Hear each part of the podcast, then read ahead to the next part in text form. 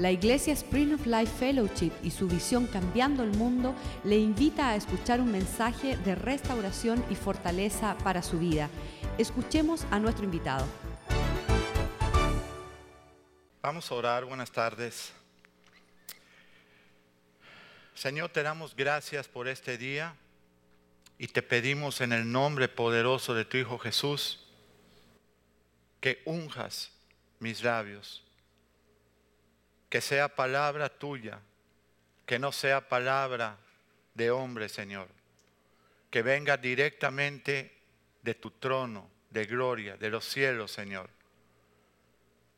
Toca nuestros corazones, quebrántanos, Señor, quita toda ceguera, todo yugo, todo lo que estorbe para una simple y sincera devoción a ti, Señor.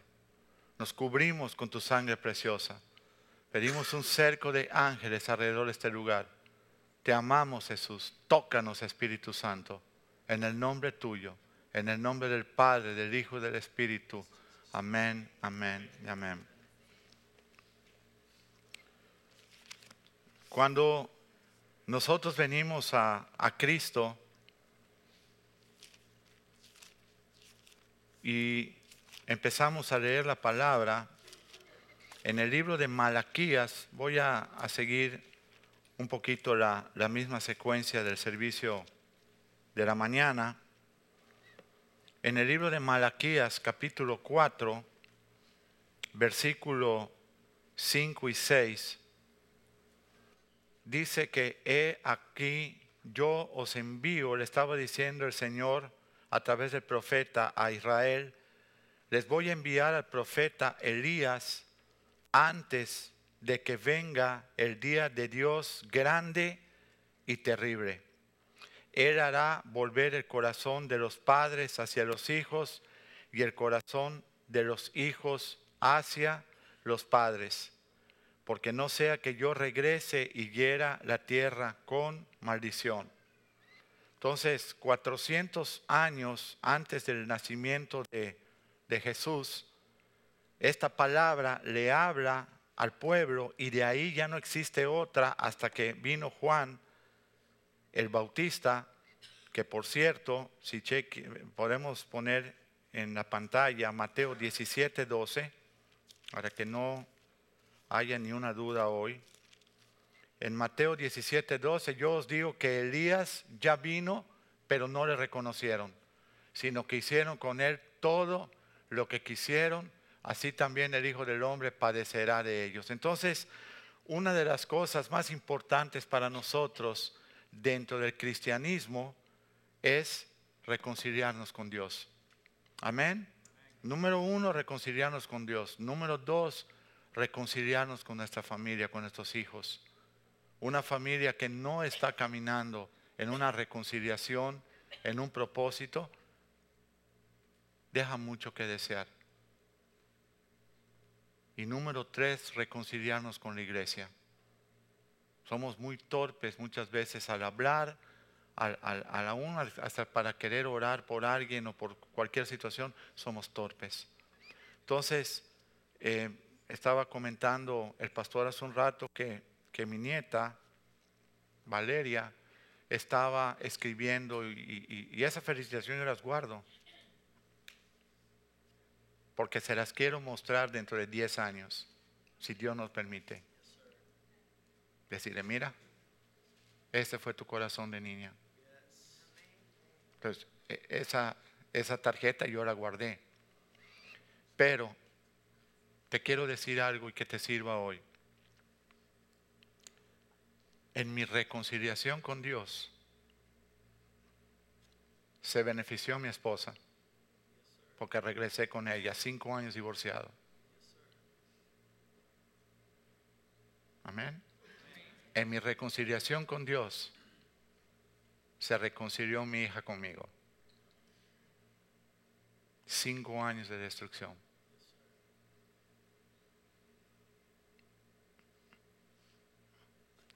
en mi reconciliación con Dios, estoy viendo mis nietas.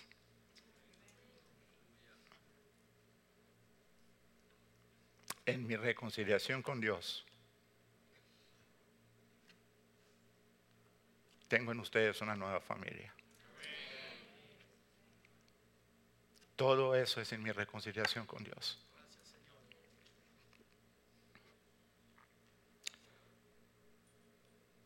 Ayer me estaba yo vistiendo, mi esposa me hizo una cena sorpresa y me acordaba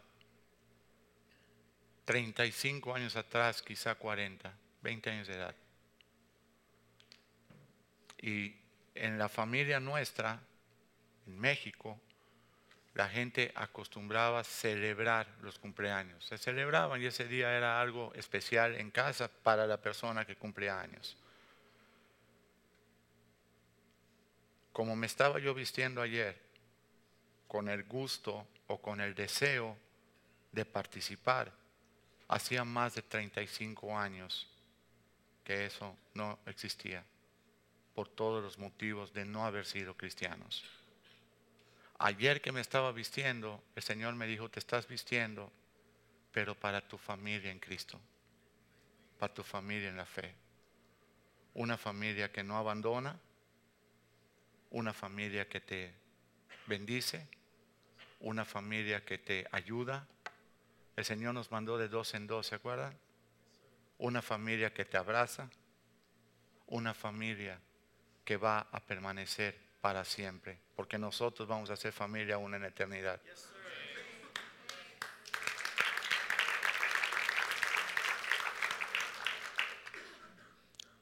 Reconciliar no es un don natural del hombre. No lo es. Reconciliar no es un don natural de una humanidad caída. Quizá lo fue en el paraíso, pero por causa del pecado nosotros perdimos todos los atributos de la reconciliación con los demás. Me acuerdo cuando el pastor me, me comentaba reconciliarme, porque yo primero lo conocí como un abogado y después de una hora, hora y media que él compartió, yo ya sabía que era un pastor. Y yo no conocía la profundidad de lo que significaba un pastor, porque en mi casa nunca hubo rastro de ningún cristiano. Y él me dijo, mira, reconcíliate con Dios. Esa fue la primera práctica que yo tuve con él. Reconcíliate con Dios. Reconcíliate con Cristo. Yo no entendía eso. Yo no sabía qué era eso. Yo había tenido religión, yo iba los domingos, yo tenía una esposa donde habían tres sacerdotes en su casa, tres tíos de ella eran sacerdotes religiosos. Habían dos monjas, una se retiró, se quedó una. Yo no conocía lo que era una simple, sincera devoción a Dios. Yo no conocía una relación personal con Cristo. Pero esa noche, el ministro, el pastor, la persona que hasta hoy es mi pastor, era el pastor Joaquín, me dijo, reconcíliate con Dios.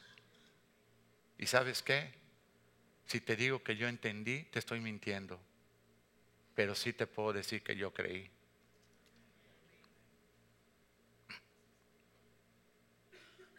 Eso sí.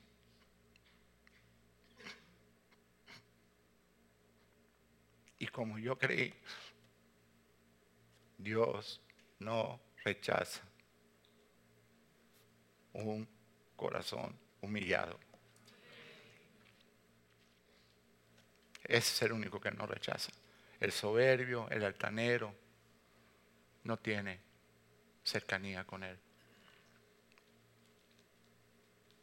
Y después de esa reconciliación con Dios, en serio,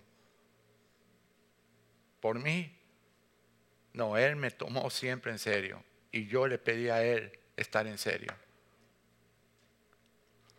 Cuando yo me convertí, una persona me dijo, un líder, de otro lugar, me dijo, ese fuego que tú tienes por el Señor se te va a acabar. Y yo le digo, te reprendo, Satanás, y suelta ese hombre en el nombre de Jesús. Porque el fuego que Dios ha puesto en ti no se te puede apagar a menos que tú lo apagues. Nadie te lo puede apagar. Nadie. Nadie. ¿Sabes por qué? Porque Cristo pagó en la cruz por eso. Y eso te lo regaló Dios y no te lo puede robar el diablo. Amén. Cuando Él me dijo, ahora es el tiempo, ya te reconciliaste con Dios, reconcíliate con tu esposa. Lo entendí menos que la primera vez. Menos. Les voy a decir algo, hermanitas, porque hay muchas soñadoras todavía aquí. Pastor, es que me voy a casar con un hombre que no conoce a Dios, pero es bueno. Esto solo existe en tu mente que no conoce a Dios. Porque no existe ningún hombre bueno que Cristo no vive en él y sea su esperanza y gloria. No existe. Esa es una. La segunda, pastor, mi esposo es un desastre. Nunca quiere ser cristiano, pero ya me dijo que va a cambiar, según una mentira. Nadie puede dar lo que no tiene. Lo único que tú puedes dar que valga la pena es cuando Cristo te ha reconciliado con Él. Tu esposa necesita un hombre reconciliado con Dios. Tu esposa necesita un hombre que sea un buen padre de sus hijos, reconciliado con Dios. Tu esposa necesita un hombre en el que pueda descansar. Tus hijos necesitan un papá reconciliado con Dios. ¿Sabes para qué? Para que tú no tengas que salir a gritarle a tus hijos lo que tú no puedes hacer porque tú no eres hijo. Y ejemplo tenemos aquí. Nuestro líder, nuestro pastor, tiene sus cuatro hijos en el orden de Dios porque él decidió hace 35 años estar en el orden de Dios. Él decidió reconciliarse con Dios. Fue una reconciliación. ¿Tiene sentido lo que estoy hablando esta, esta tarde? Esto no se trata de ser un fariseo. Pastor, usted después de 21 años todavía se quebranta en el púlpito. Sí.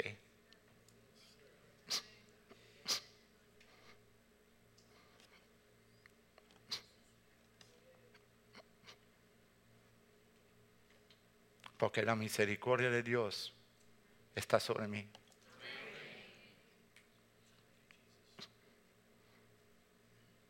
El día que se me vayan las lágrimas es mejor que no escuchen el mensaje, va a ser una basura. De verdad.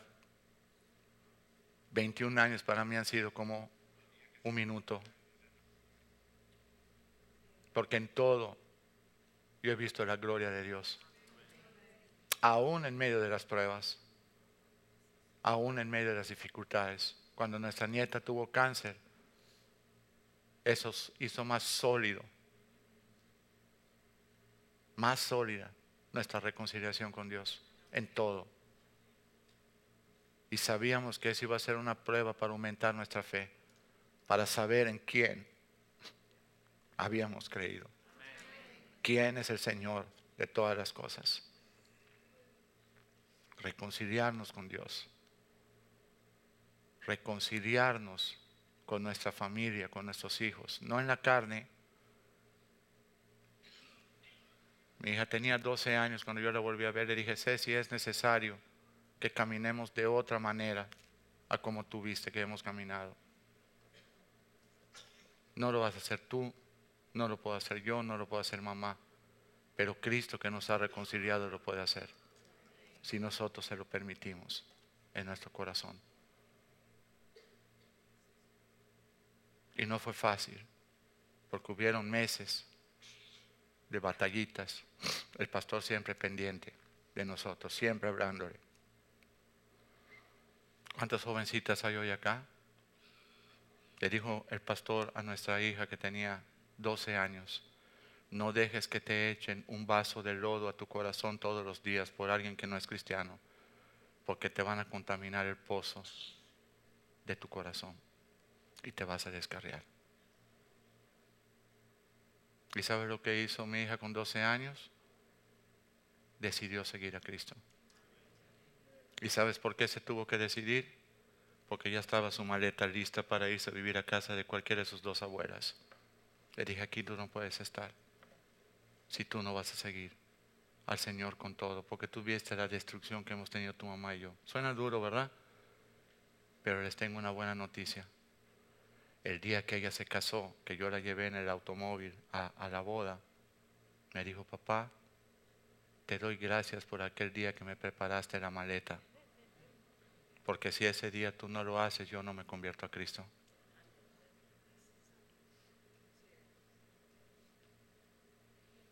Todo con el amor de Dios, ¿verdad?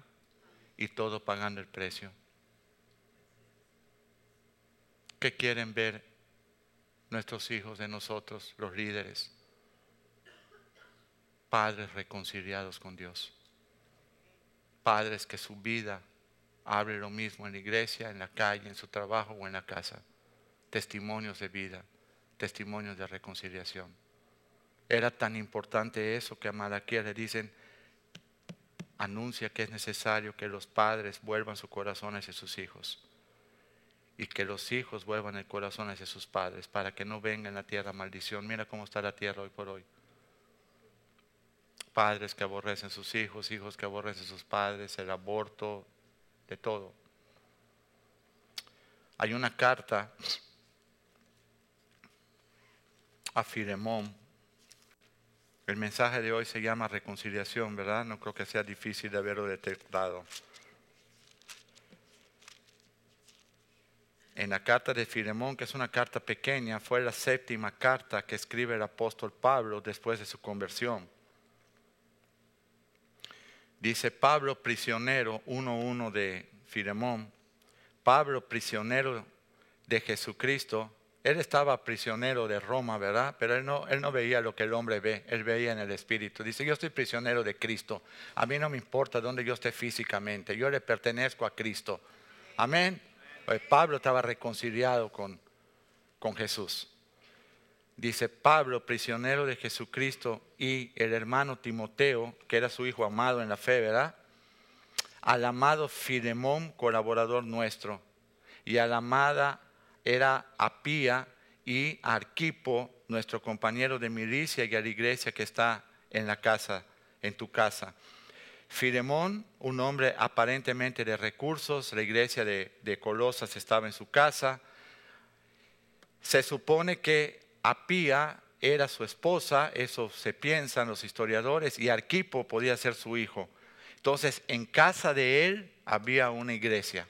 Estaba reconciliado y no solamente estaba reconciliado, su casa misma servía como iglesia para toda esta gente de allá de Colosas. Dice, gracia y paz a vosotros de nuestro Padre y del Señor Jesucristo. Mira lo que dice Pablo en el 4. Doy gracias a mi Dios haciendo siempre memoria de ti en mis oraciones. Pablo tenía una gran estima por Filemón. Amén, lo, amaba.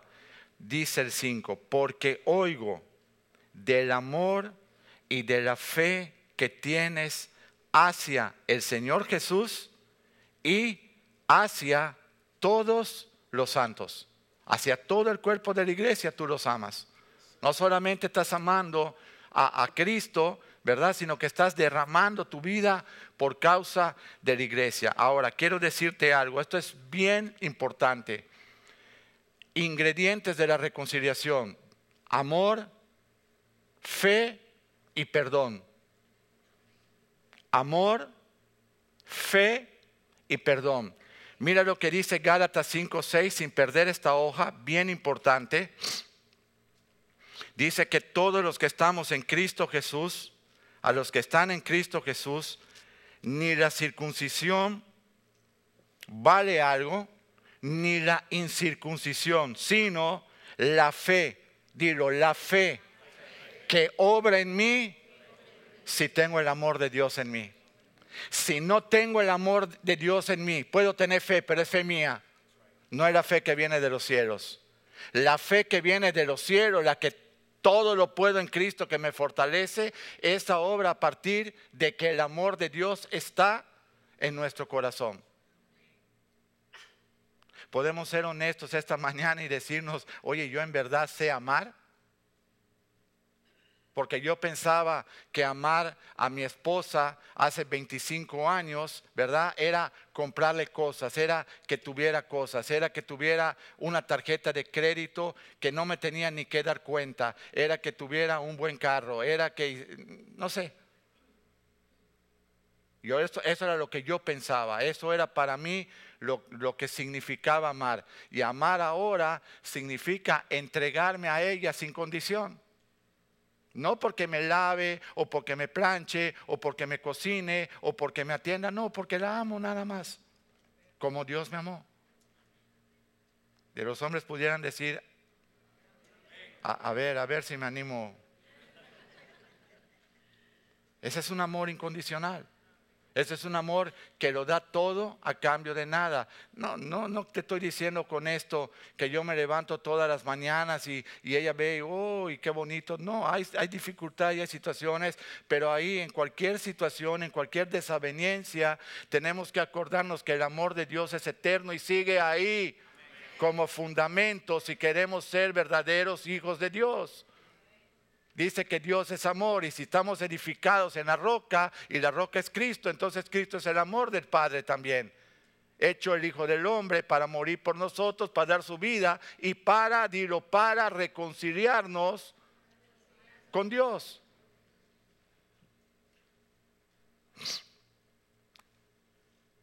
En Cristo ni la circuncisión ni la incircuncisión vale nada, sino la fe que obra por el amor. Señor, danos el amor tuyo para todos nosotros los cristianos. Amén. Cuando la esposa ore por el esposo, cuando el esposo, Señor, llena a mi esposo de tu amor. Llena a mi esposo de ti, llena a mi esposo de todo el fundamento que se necesita para vivir en tu propósito. Amén. Muy bien, regresamos a Filemón. Pablo le dice en el 6, Filemón en el 5, he reconocido tu fe, he reconocido tu amor. Y mira lo que dice en el 6, tienes amor por todos los santos. Y en el 6 dice, para que la participación de tu fe sea eficaz. Entonces, ¿cuál va a ser una fe eficaz que le permitía a Filemón amar a Jesús, amar a los santos, servir, estar siempre con un corazón, con su casa abierta, su amor, su fe y su perdón. Eso hacía que todo lo que él decía que era fuera eficaz. Ahora, quiero explicar esto un poquitito. Cuando venimos a Cristo, yo que soy primera generación cristiana, mi esposa que es primera generación cristiana, por cuanto no tenemos referencia de alguien que nos diga, mira, José, esto se resuelve así en el Señor. Tenemos nuestro pastor, obvio, que, pero te estoy hablando de familiares, como que no, no, gente que esté con nosotros en familia hablando estas cosas. Y no hay. Yo le puedo hablar 24 veces al día si quiero. Él me va a responder. Pero hay cosas que funcionan cuando tú estás en un ambiente cristiano. En el caso de nosotros, mi esposa y yo llegamos a una ciudad donde prácticamente el cristianismo no se conocía. ¿Tiene sentido lo que estoy hablando? donde el amor de Dios no se conocía, donde el ser pastor significaba tener un rating, tener una, una, presencia, tener una iglesia X o lo que sea, pero yo estoy hablando de este tipo de cristianismo. Esto. Entonces yo le decía a mi esposa, Esther, como no tenemos de dónde nosotros agarrarnos, por favor, ora por mí, que Cristo haga en mí lo que quiera hacer. Que Cristo lo haga. Porque yo te voy a fallar. Este cuerpo, esta carne, ¿verdad? Tiene que estar dirigida y gobernada por el Espíritu de Dios. Tiene que ser Cristo en mí el que haga la obra. Dice, no tengan más alto concepto de ustedes mismos. Esta reconciliación, lo que estamos hablando esta mañana, reconciliar significa que tú puedas dar una segunda oportunidad a las personas con las que hay desacuerdo. Reconciliar significa volver a poner de acuerdo a dos que estaban en desacuerdo. Primero nos pusimos de acuerdo con Cristo, ahora nos vamos a poner de acuerdo con la familia. Le decía yo a mi hija cuando yo me convertí, Ceci, ¿de qué serviría que yo me pare a dar el mejor mensaje si tú estás descarriada?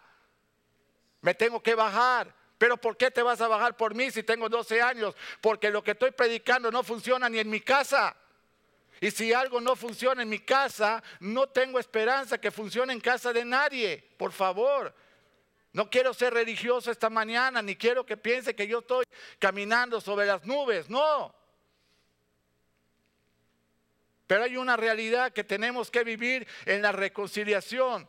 Hay cosas que tenemos que reconciliar, que Dios las tiene que reconciliar y tenemos que ponernos en sus manos para que lo haga al 100%.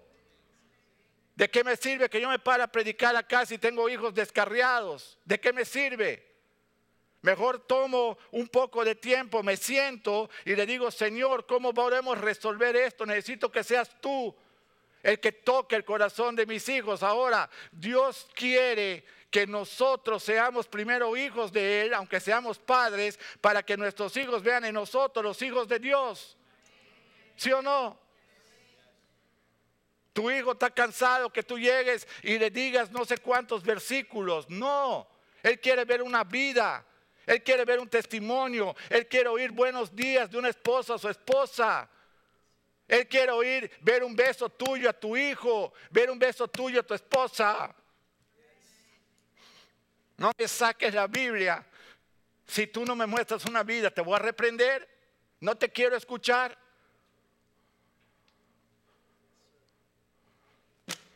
Pastor, vino usted muy moderno con esa camisa. Sí, me la regalaron ayer y la traje para los fariseos. Que siempre están viendo lo de fuera, pero no ven lo de adentro.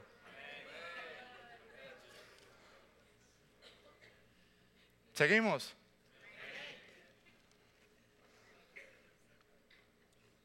Queremos que tu fe sea eficaz.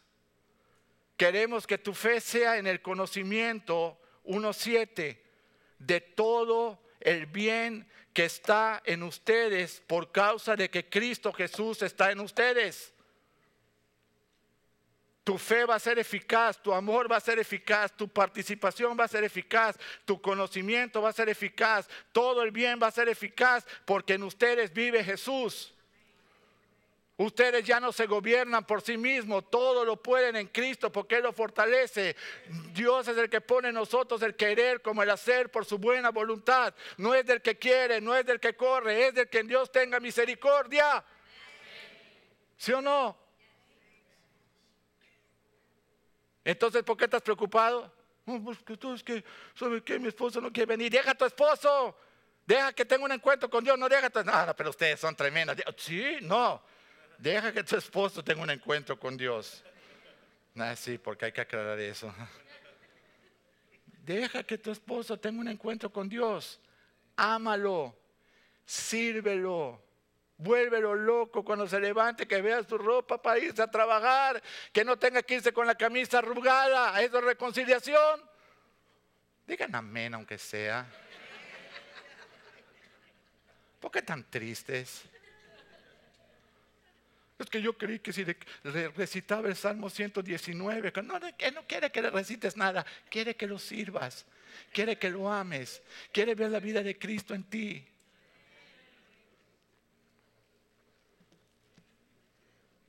Dice el 8,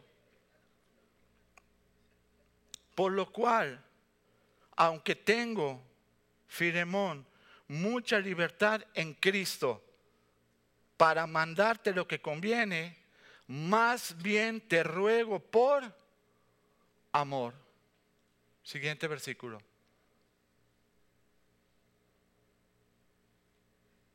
Mi rogativa es por amor, que lo hagas por amor, siendo como soy Pablo, ya anciano, como diciendo, Filemón, si quieres voy y te reprendo ahorita, pero mejor lo voy a hacer en amor. Tú sabes cómo soy. Pero quiero que se haga esto en amor. Pablo ya anciano y ahora además prisionero de Jesucristo. ¿no? ¿Pero por qué se llama prisionero de Jesucristo y no prisionero de Roma? ¿Por qué no le interesaba lo que Roma hiciera? Roma podía hacer con ese cuerpo viejo lo que quisiera. Lo que le interesaba era lo que Cristo lo estaba usando. Amén. Seguimos. Dice, te ruego en el 10 por mi hijo Onésimo. ¿Quién, por qué le llama Pablo a Onésimo un infeliz esclavo hijo? Porque se había convertido. Porque aunque no tenía nada, Pablo no veía lo de afuera, Pablo veía qué? Lo que está dentro, lo que está en el corazón. Él no hacía acepción de personas. Él abrazó a este hombre en la cárcel y le dijo, ¿de dónde vienes? Yo vengo de Filemón. Ah, de Filemón, no, permíteme. Filemón me las debe a mí también. Ahora es que te voy a mandar para allá. Si hubiéramos ido tú y yo, no llegamos. ¿Por qué? No, que voy a regresar, me va a matar. Tú te escapaste como esclavo, tu sentencia era morir. Entonces te está explicando todo esto. Óyeme, te voy a mandar onésimo a quien engendré mis presiones, en cual en otro tiempo te fue inútil, se te escapó, pero ahora a ti y a mí nos es útil. ¿Por qué? Porque los hemos reconciliado en Cristo. Y ahora los voy a reconciliar como iglesia. Una casa dividida no prevalece, no significa no, no va a prosperidad, no, desaparece. Una iglesia dividida no puede cambiar el mundo. Necesitamos estar todos en un mismo ánimo, en un mismo espíritu, reconciliados todos en Cristo, no viéndonos nuestros defectos ni nuestras situaciones, sino orando, intercediendo unos por otros hasta que todos alcancemos la plenitud del llamamiento en Cristo Jesús. ¿Sí o no? Es que me diga, se lo dije en el primer servicio, que no ha hablado algunas veces medio chueco de alguien, es un hipócrita. Por favor, hasta nosotros los pastores muchas veces estamos metidos en tantas cosas. No, oye, Señor, ¿sabes qué? Mira, utiliza mi lengua solamente para lo que edifique el reino. Y si no, tráncala. Ya. Por favor, esta lengua dice que hasta un barco se puede manejar, pero esta lengua, un engendro del infierno, ¿quién lo va a controlar? Libro de Santiago. No le digas a tu esposa, viste, te lo dije, nada. Mira los hombres, tantos hombres hoy, mira. Parece que cuando van a volar por primera vez en el avión, mira. Ni, ni parpadean, fíjate. Seguimos. Dice el 12, Filemón, te voy a enviar otra vez a este hombre y recíbele como si se tratara de mí, Pablo, de mí mismo. Yo quisiera retenerle para que trabaje conmigo, para que en lugar tuyo me sirviese en mis prisiones por el Evangelio. Pero ¿sabes qué? Nada quise hacer sin tu consentimiento, para que tu favor no fuese como de necesidad, sino voluntario, porque quizá para esto se apartó de ti por algún tiempo. Para eso Él se fue, para que conociera a Cristo, se reconciliara con Dios y ahora fuera usado junto contigo para la iglesia de Colosas. Quizá para esto se apartó de ti por algún tiempo, para que lo recibas para siempre. Esta es la familia nueva que tenemos. Una familia para siempre. No se guía por tus emociones, ni porque no. Eh, la familia. Hoy, no, lo que pasa es que hoy no sentí. Hoy sí sentí. Eso no es de sentir. Esto es de creer. Y es que el amor de Cristo fluya a través de nosotros. Amén. Y dice Pablo, te aclaro algo en el 16, ya no va a ir contigo como esclavo, sino como más que esclavo, como hermano amado. ¿Vieron eso? ¿Vieron cómo puede sacar Dios del muladar a un hombre como Onésimo y ponerlo ahora a sentar en la mesa de su amo? ¿Sabes qué está haciendo Pablo ahí? Está intercediendo como cuando Cristo intercedió por nosotros. Agarra este reventado que no sirve para nada y ponlo como cristiano. ¿Sí o no? Pablo está intercediendo como Jesús intercede con nosotros delante de su Padre. Recíbelo como hermano amado. Mayormente para mí, pero cuánto más para ti, como diciendo Pablo, yo sé quién te estoy mandando. Cuando tú te pares delante del trono de Dios, Dios va a ver qué éramos nosotros, pero Cristo va a decir, oye, yo sé de lo que te estoy hablando. Él creyó en mí, yo pagué el precio de todo lo que él hizo. Es salvo en mí. No fue por obras de justicia, fue por su fe en mi nombre. Yo lo rescaté, yo lo restauré, yo lo reconcilié contigo.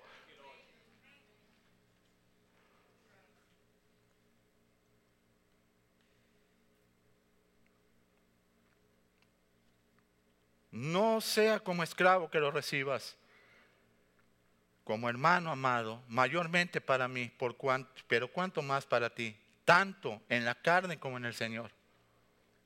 Ámalo en todo. Así que si me tienes por compañero, recíbele como a mí mismo. Y si en algo te dañó o te debe, ¿sabes qué, Filemón? Ponlo a mi cuenta. Padre, si este hizo algo, ponlo a mi cuenta, yo lo pagué en la cruz.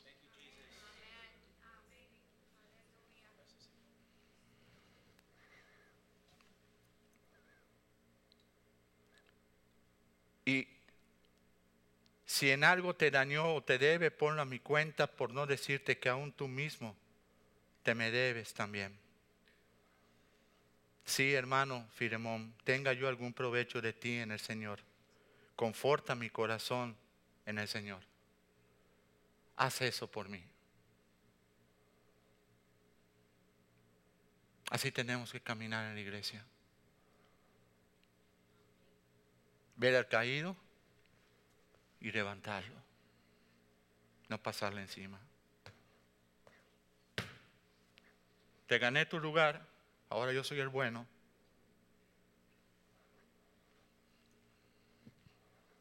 darle lugar a todos. A todos. Te he escrito, dice Pablo, conforta mi corazón, Filemón, 21. Te he escrito, Filemón, confiando en tu obediencia, sabiendo que harás aún más de lo que yo te digo. Ese que tuviste caído, lo vas a levantar, como hizo David con Mefiboset, y lo vas a sentar a tu mesa, por muy cojo que sea, el hijo de un rey.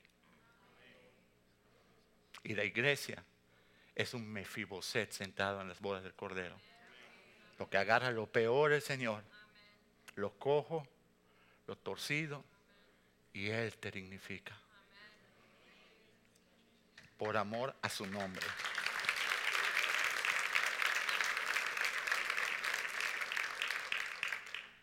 Estoy confiando en tu obediencia,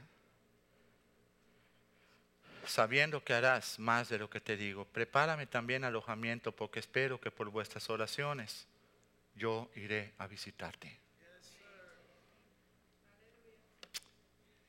Y tú pudieras salir hoy y decir, a mí qué me importa, Firemón es rayos lo que ve con Filemón. Yo soy Juana la cubana. Sí. Sí, porque así somos nosotros. Ay, ¿Qué importa a mí Filemón y no Filonésimo? ¿Quién rayos es onésimo? No, hombre, no. Bueno, mira, te tengo, te tengo otras buenas noticias. Segunda de Corintios 5.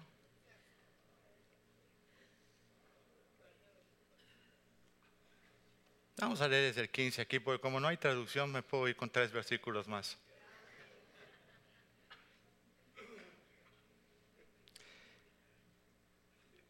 Segunda de Corintios 5, desde el 15. A mí no me ponen los versículos ni a matado, ¿eh? hay que rogarlos allá diez veces. Dice, y por todos murió para que los que viven no vivan ya para sí mismos, sino para aquel que murió y resucitó por ellos. Amén. Por eso nos podemos reconciliar, porque ya no vamos a vivir para nosotros. De manera que nosotros de aquí en adelante a nadie conocemos según la carne. ¿Viste que la reconciliación no es carnal? No es que tú le des a tu hijo la oportunidad de seguir haciendo lo que quiere en el amor de Dios. No. Decirle, hijo, Aquí tienes la vida Aquí tienes el bien. Este es Deuteronomio 30 desde el 15 hasta en adelante. Y aquí tienes la muerte y aquí tienes el mal. Escoge. Yo te recomiendo que escojas la vida para que recibas bien y vivas para siempre por tus generaciones. ¿Qué más vas a hacer por él? Ahora, si ustedes se me acercan y me dicen a mi pastor, ¿cómo yo puedo ser de bendición a mi hijo? No hables mucho, vívelo.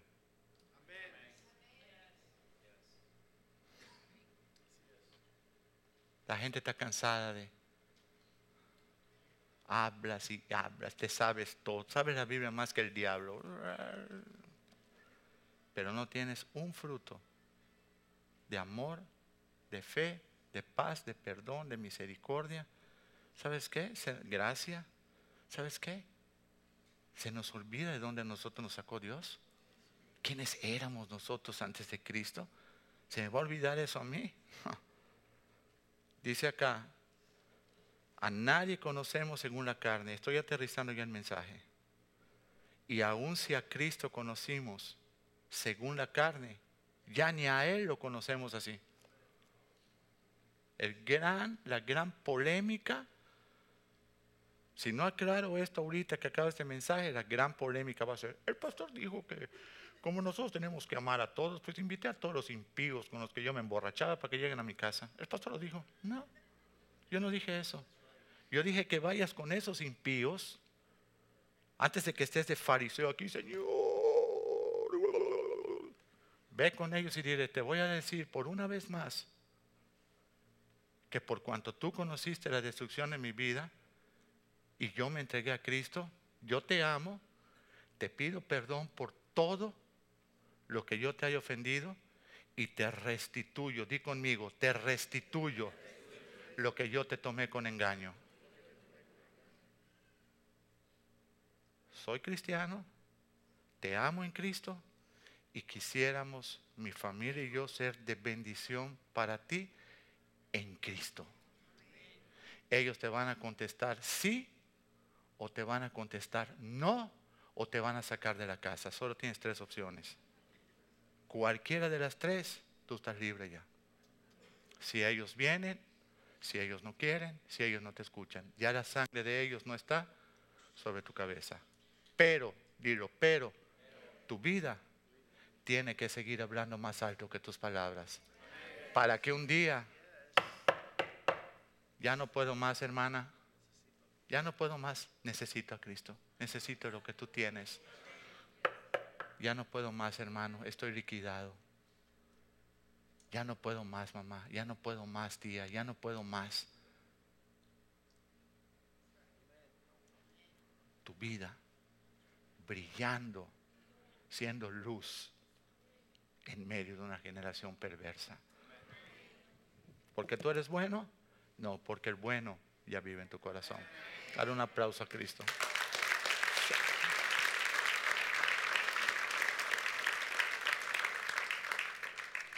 El 17 dice, según Corintios 5, 17, de modo que si alguno está en Cristo, nueva persona es las cosas viejas pasaron y he aquí todas Él las ha hecho nuevas. Tus hijos tienen que ver en ti una nueva persona. No vengas con la ridiculez de decir, ayer recibí a Cristo, ya cambié. Cambié. Oye, yo me he entregado a Cristo y ahora Cristo va a obrar en mí. Quizá me vas a tener paciencia, pero sé que el Señor está haciendo una obra eterna en mi corazón. Pero te amo y todo lo que yo te tenga que restituir, te lo voy a restituir. Eso se llama pedir perdón. Eso está en Mateo 5. Dice que dejes tus ofrendas en el altar y vayas y te reconcilies. Vamos a leerlo rápidamente, estoy terminando.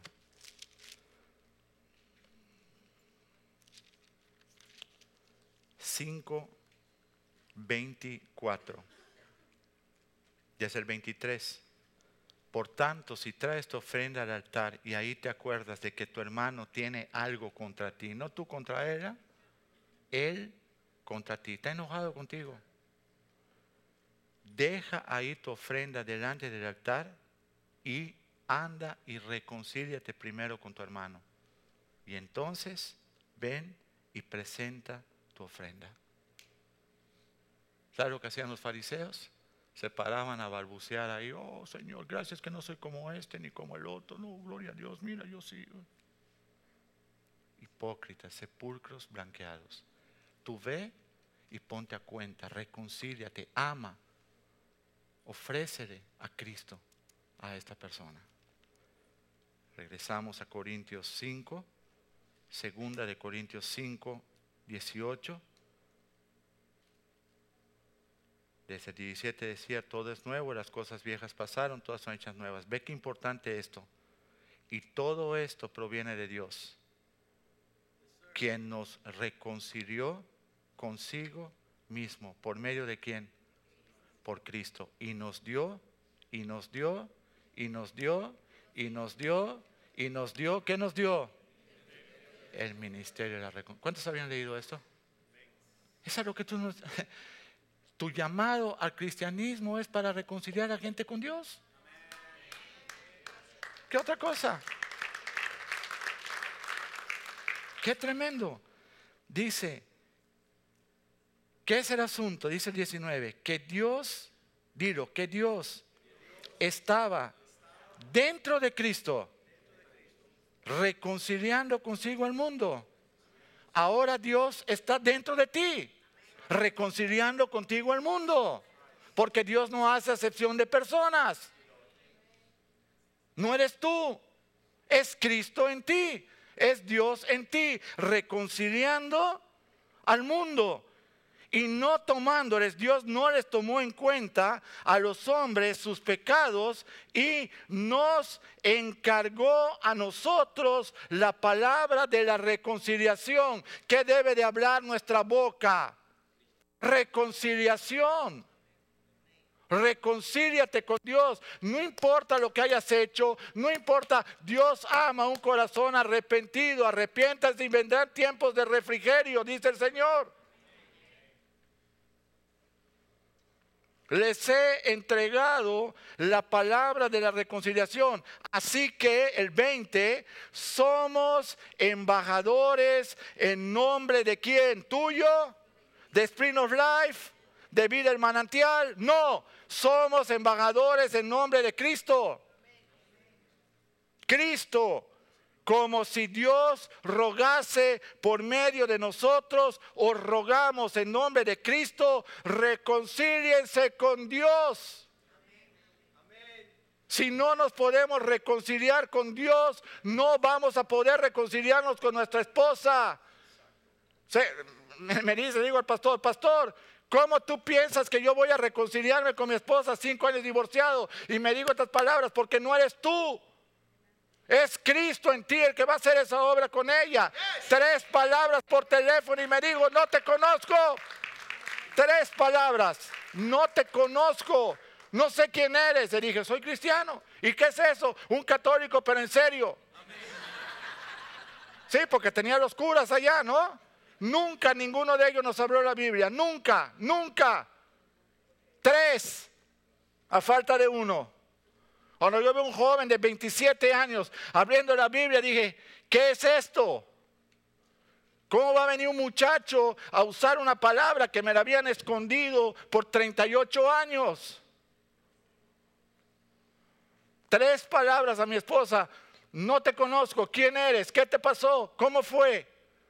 ¿Por qué? Porque ya el reconciliador estaba en mi corazón. La palabra de Dios estaba en mí.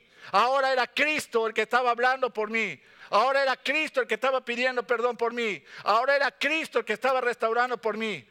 Digan amén. Ahora era Cristo el que estaba haciendo la obra. No era José Mediero. Cuando venga tu esposo y te diga, mi amor, te prometo que te voy a... mira, apártate de mí, Satanás, en el nombre de Jesús, no seas mentiroso, tú no puedes hacer nada. Pero si tú me dices, oye mi amor, he decidido seguir a Cristo y que Cristo sea todo en mí y haga la obra de justicia que estoy, te prometo que en Cristo podemos todo.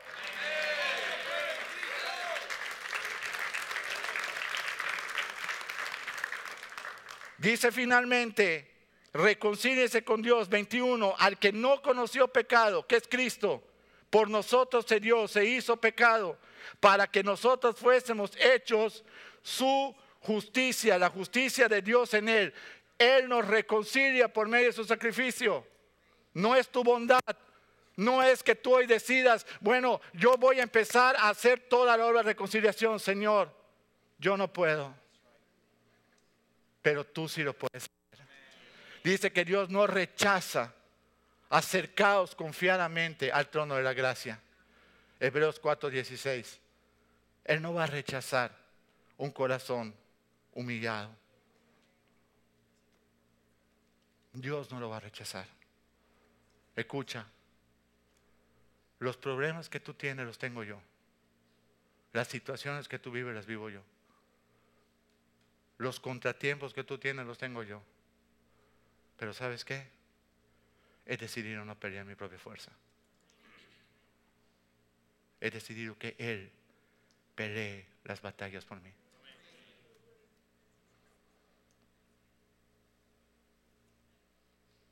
Que sea Cristo mi camino de reconciliación al Padre.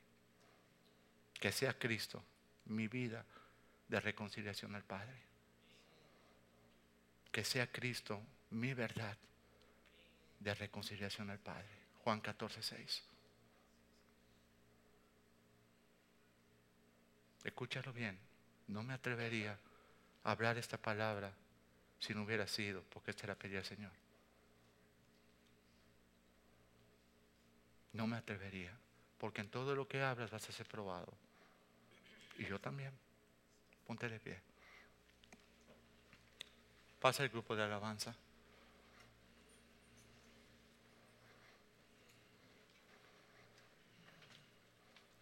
Algunas veces dentro de la propia iglesia tenemos diferencias y tenemos situaciones que no podemos arreglar. Pidámosle a Dios que nos dirija a hacerlo hemos cometido torpezas, hemos hablado muchas veces de más, hemos... No queremos nada de eso, queremos estar en paz y reconciliados con nuestro prójimo. Amén. Vamos a hacer este cántico.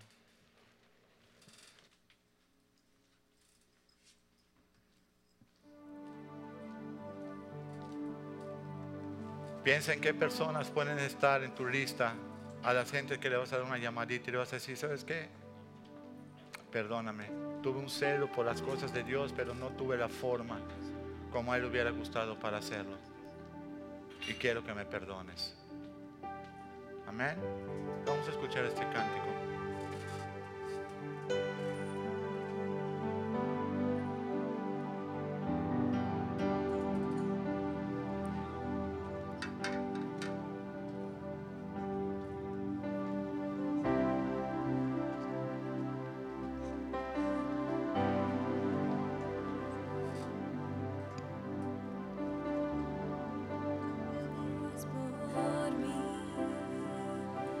lo puedo sentir.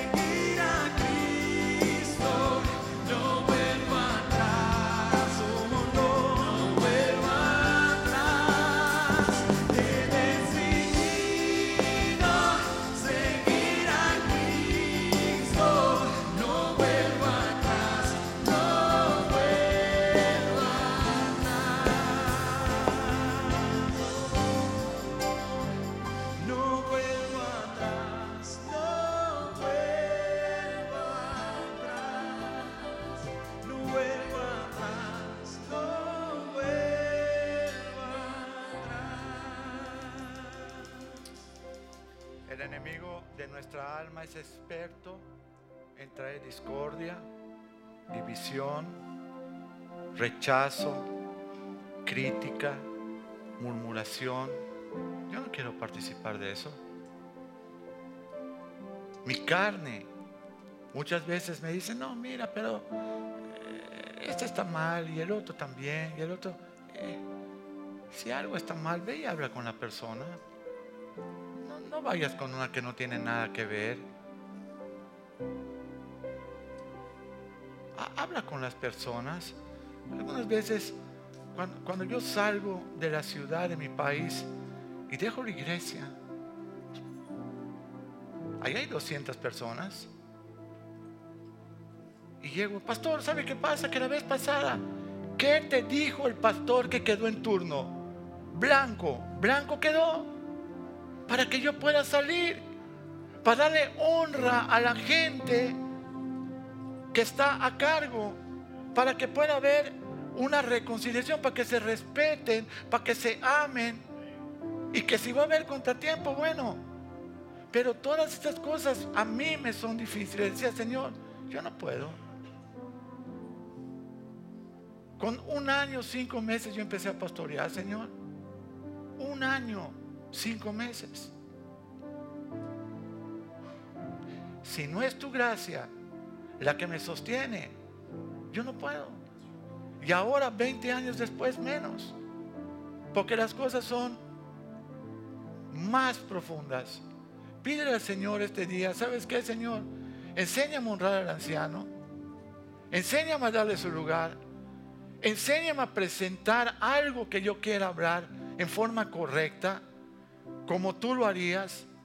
Enséñame a darle honra a los ancianos de la iglesia con mi familia. No podemos estar en nuestra casa hablando mal, porque eso no reconcilia, eso divide, ese no es el espíritu de Dios. Ese es otro espíritu que después, aunque queramos componer, de verdad que las cosas no quedan igual. De verdad. Dios puede hacer lo que quiera, pero como dice, en, muchas de nuestras actitudes traen una consecuencia que no, no vas a poder regresar a su estado original. Entonces pidámosle a Dios, ¿sabes qué, Señor? Yo quiero ser un reconciliador. Yo quiero corregir cosas, pero en el espíritu tuyo de reconciliar en Cristo con la palabra todo. Y el que no quiera, pues se irá solo. Porque sentirá que esta no es su casa. Padre, te damos gracias por este día. Te damos gracias por tu palabra. Damos gracias porque queremos, Señor, en ti, en Cristo Jesús, empezar una vida nueva, Señor. Empezar en una segunda oportunidad. Somos como onésimo muchas veces, Señor Queremos trabajar, queremos servir y somos torpes, Señor, porque lo hacemos en nuestra propia fuerza, lo hacemos quizá con una mentalidad de esclavos y no de hijos tuyos, Señor. Somos hijos de Dios. Tú has abierto esa entrada al lugar santísimo por la sangre, el cuerpo, el sacrificio de Cristo. Yo te pido en esta tarde, Señor, que ninguno se sienta condenado con esta palabra, pero que sí se sienta exhortado y redarguidos, Señor. Que puedan entender que todos nosotros hemos sido llamados con el propósito de ser hijos de Dios, de servir en la casa de Dios y de caminar en un mismo espíritu, en un mismo cuerpo, cambiando el mundo, Señor. Tenemos el ministerio de la reconciliación de familias. Tenemos el ministerio de la reconciliación del hombre con, con Dios. La hombría, el carácter, Señor. Tenemos ese llamado esa piedra que es el amor de Cristo en nosotros, para hacer de nosotros los hombres proveedores de nuestra familia, de nuestra esposa, de nuestros hijos, de nuestra casa, fieles testimonios tuyos aquí en la iglesia. Danos ese de nuevo, Señor, no porque lo merecemos, sino porque tú eres el que hace la obra en nosotros. Que sea tu Espíritu Santo, que sea tu amor en nosotros, Señor, en el nombre de Jesús.